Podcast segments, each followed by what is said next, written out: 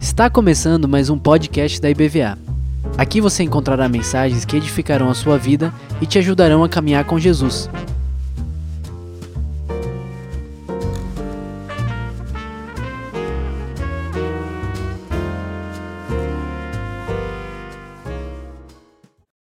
Vamos nos preparar, momento da ceia.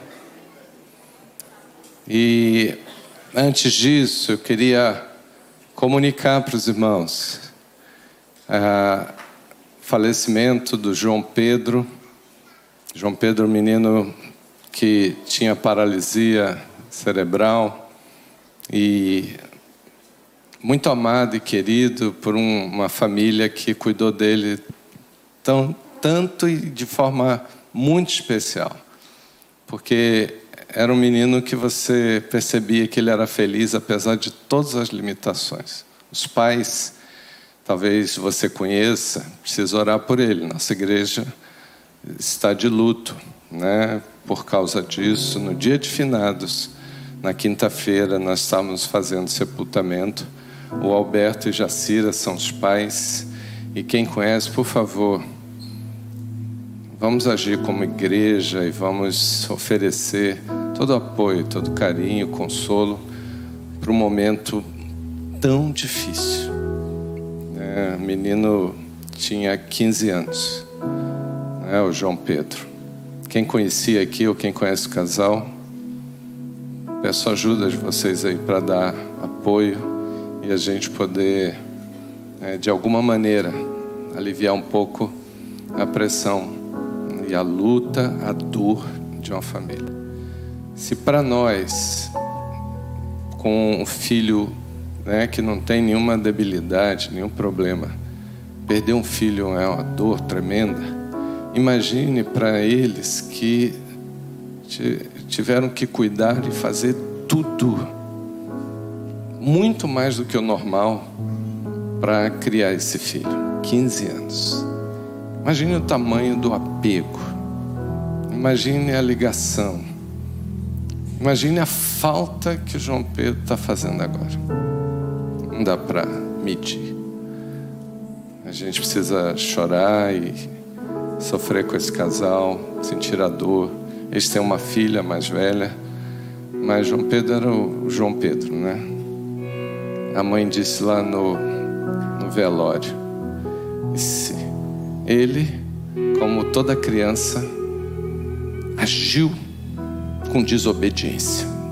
Que eu disse para ele que não era para ele ir embora. Ele me desobedeceu. Tadinha. Chorava muito, sofreu muito. Jacira. Eu queria que a gente tivesse lembrando de orar por eles. Bom a gente falar de amor e falar de, de dar apoio dia de ceia é dia da gente fazer, fortalecer essa ideia na igreja. 1 Coríntios capítulo 13, eu preguei aqui no, no último domingo, falando sobre o amor. No capítulo 4 diz: O amor é paciente. Capítulo 13, verso 4. O amor é paciente. O amor é benigno. O amor não arde em ciúmes. O amor não se exalta, não se ensoberbece.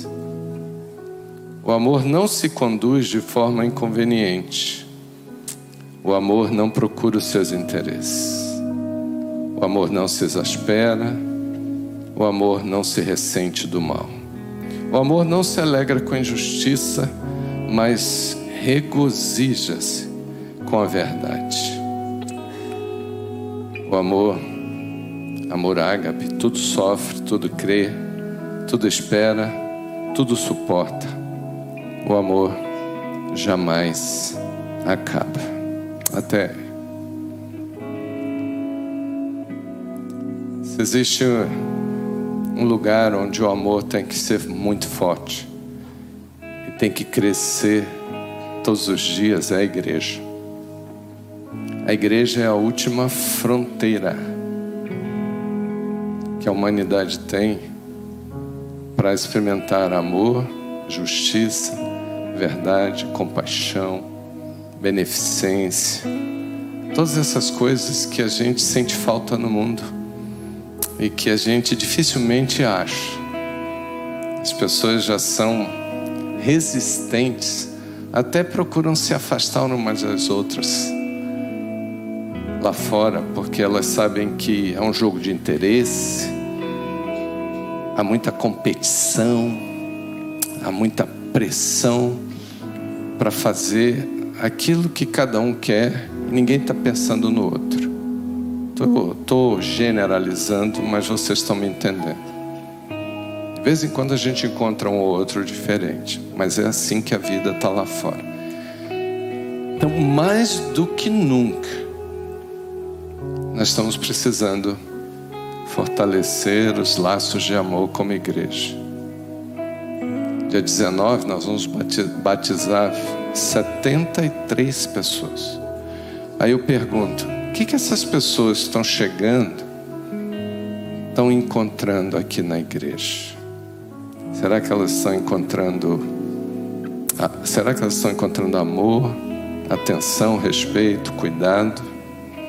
Será que elas vão se decepcionar conosco por causa de arrogância, por causa de vaidades, por causa de calúnias, de falatórios, por causa de panelinhas. Elas não vão ficar, porque aí vai ser igual ao mundo. Um dos últimos filmes saíram aí, Tom Hanks, é um filme que fala do fim do mundo em 2028. Está pertinho, né? Se for uma profecia. Por causa do aquecimento global, o mundo vai ser destruído. E no filme, ficam pouquíssimas pessoas no mundo. E elas fogem uma das outras. Porque tem pouca comida, né? o aquecimento estragou tudo então eles fogem para ninguém roubar o pouco que o outro tem. Então o que mais eles têm medo na terra, os poucos que ficaram, é dos seres humanos. Porque eles vão tomar, roubar, destruir.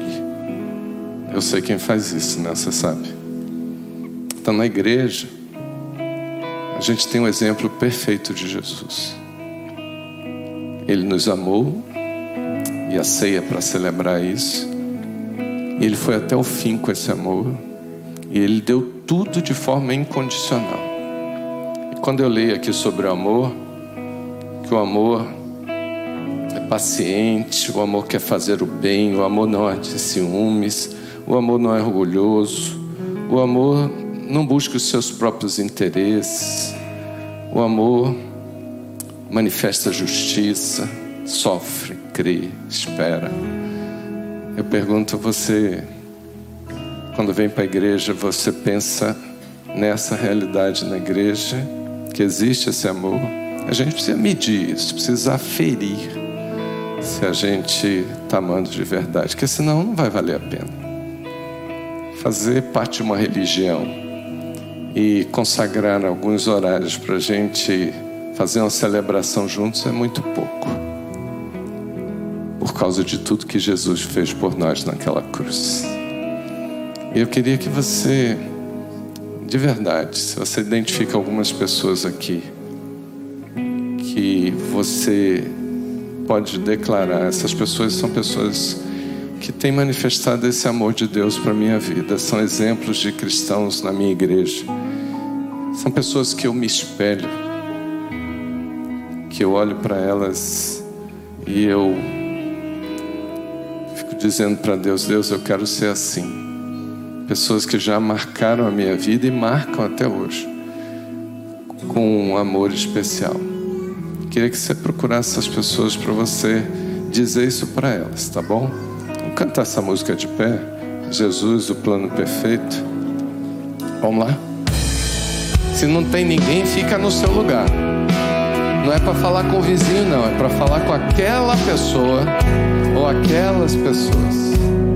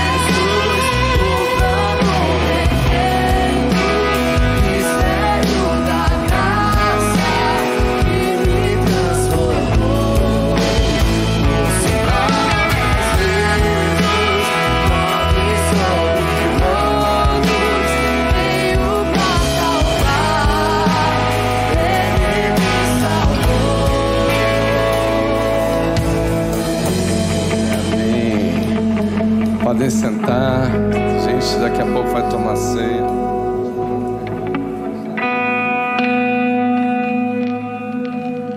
Eu estou impressionado que eu vi que tem pessoas que tem fila de gente para abraçar, querendo para abraçar, não larga até agora. Como é que pode? Mas também eu vi gente que ficou parado, estátua, não saiu do lugar e nem ninguém veio falar com ele. Será que faz parte daquele grupo de crente fantasma da IBVA? Ninguém sabe, ninguém viu, ninguém conhece. De vez em quando aparece um pastor, estou cinco anos aqui nessa igreja, mas eu tô, sou fantasma. Ninguém me vê, ninguém sabe, eu não falo com ninguém, ninguém fala comigo. Isso precisa ser quebrado, querido. Você precisa se libertar para se tornar um de nós. Pessoas que não são perfeitas, mas que se amam de verdade e querem dar o melhor de si uns para os outros. Você é desse time?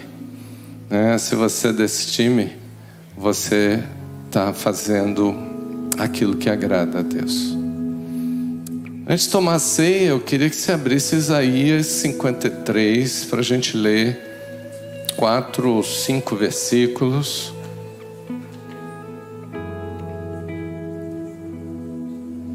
Isaías 53 é o evangelho profético no Antigo Testamento. Conta a história de Jesus antes de acontecer. O profeta viu Jesus. A gente sempre lê Isaías 53 na ceia. Todo mundo está acostumado com isso. Normalmente a gente lê o versículo 4, 3, 4 e 5. Normalmente a gente fala né, de que ele foi desprezado, rejeitado, que ele foi um homem de dores. No verso 4 a gente costuma falar que ele tomou as nossas enfermidades, nossas dores, e ele foi o aflito, ferido de Deus e oprimido. Mas hoje eu queria ler o verso 8, diz assim, 8 até o 12. Por juízo opressor, ele foi arrebatado, e da sua linhagem, da sua posteridade, quem dela cogitou? Porquanto, falando de Jesus, ele foi cortado da terra dos viventes por causa de quê? Por causa de quê que ele foi morto? Em outra tradução diz o que aí? Por causa de quê? Por causa da rebeldia. Sabe por que, que Jesus foi morto? Diga para o irmão, por causa da sua rebeldia. É duro isso, né? É sério, né? Foi por causa da sua rebeldia, da minha também, da nossa rebeldia. Porque tem gente que fica com a peninha de Jesus, coitado, sofreu, não sei o quê, mas não pensa que tudo aconteceu com Jesus por causa da desgraça do pecado da nossa vida, por causa da forma rebelde que nós sempre agimos para com Deus. Essa é a realidade. É o que ele está dizendo aqui. E ele diz, verso 9: Designaram-lhe a sepultura com os perversos. Lembrando que ele foi crucificado entre dois bandidos. Mas, olha só, que coisa estranha, né? Ele com o rico. Ele foi sepultado na sepultura de um rico, ou seja, no cemitério dos ricos. José de Arimateia que ofereceu. Posto que nunca fez injustiça, nem dolo, nem culpa alguma se achou na sua boca. Todavia, esse verso 10 é duro. Todavia, ao Senhor, ao Pai, agradou moê-lo, fazendo enfermar.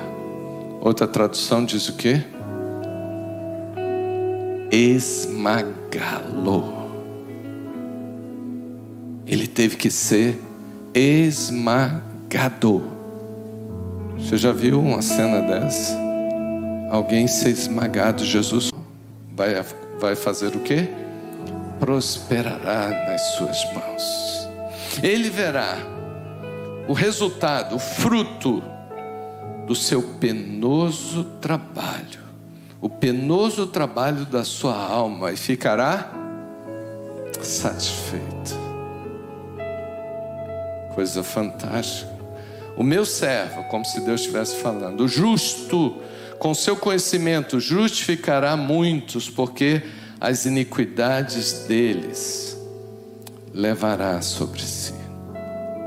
Por isso, eu lhe darei muitos como a sua parte. Em outra tradução diz: ele será vitorioso. Porquanto derramou a sua alma na morte, foi contado com os transgressores, contudo levou sobre si o pecado de muitos e pelos transgressores. Quem são os transgressores? Ele intercedeu. Em Romanos diz que ele intercede por nós. João também diz na sua primeira carta que Ele está na presença do Pai intercedendo por nós. Pois bem, aquele que foi esmagado por causa da nossa rebeldia, aquele que foi detonado com todo o mal do nosso pecado e fez com que ele se tornasse o substituto. O texto chama ele de justo. E ele é o justo dos justos, porque Ele também nos transformou em pessoas justas. Qual foi o resultado maravilhoso? Se você passar, abrir lá no texto de Romanos 3, 28, podemos ler esse texto. Vamos abrir em Romanos, que eu vou ler dois textos em Romanos para a gente poder tomar a ceia.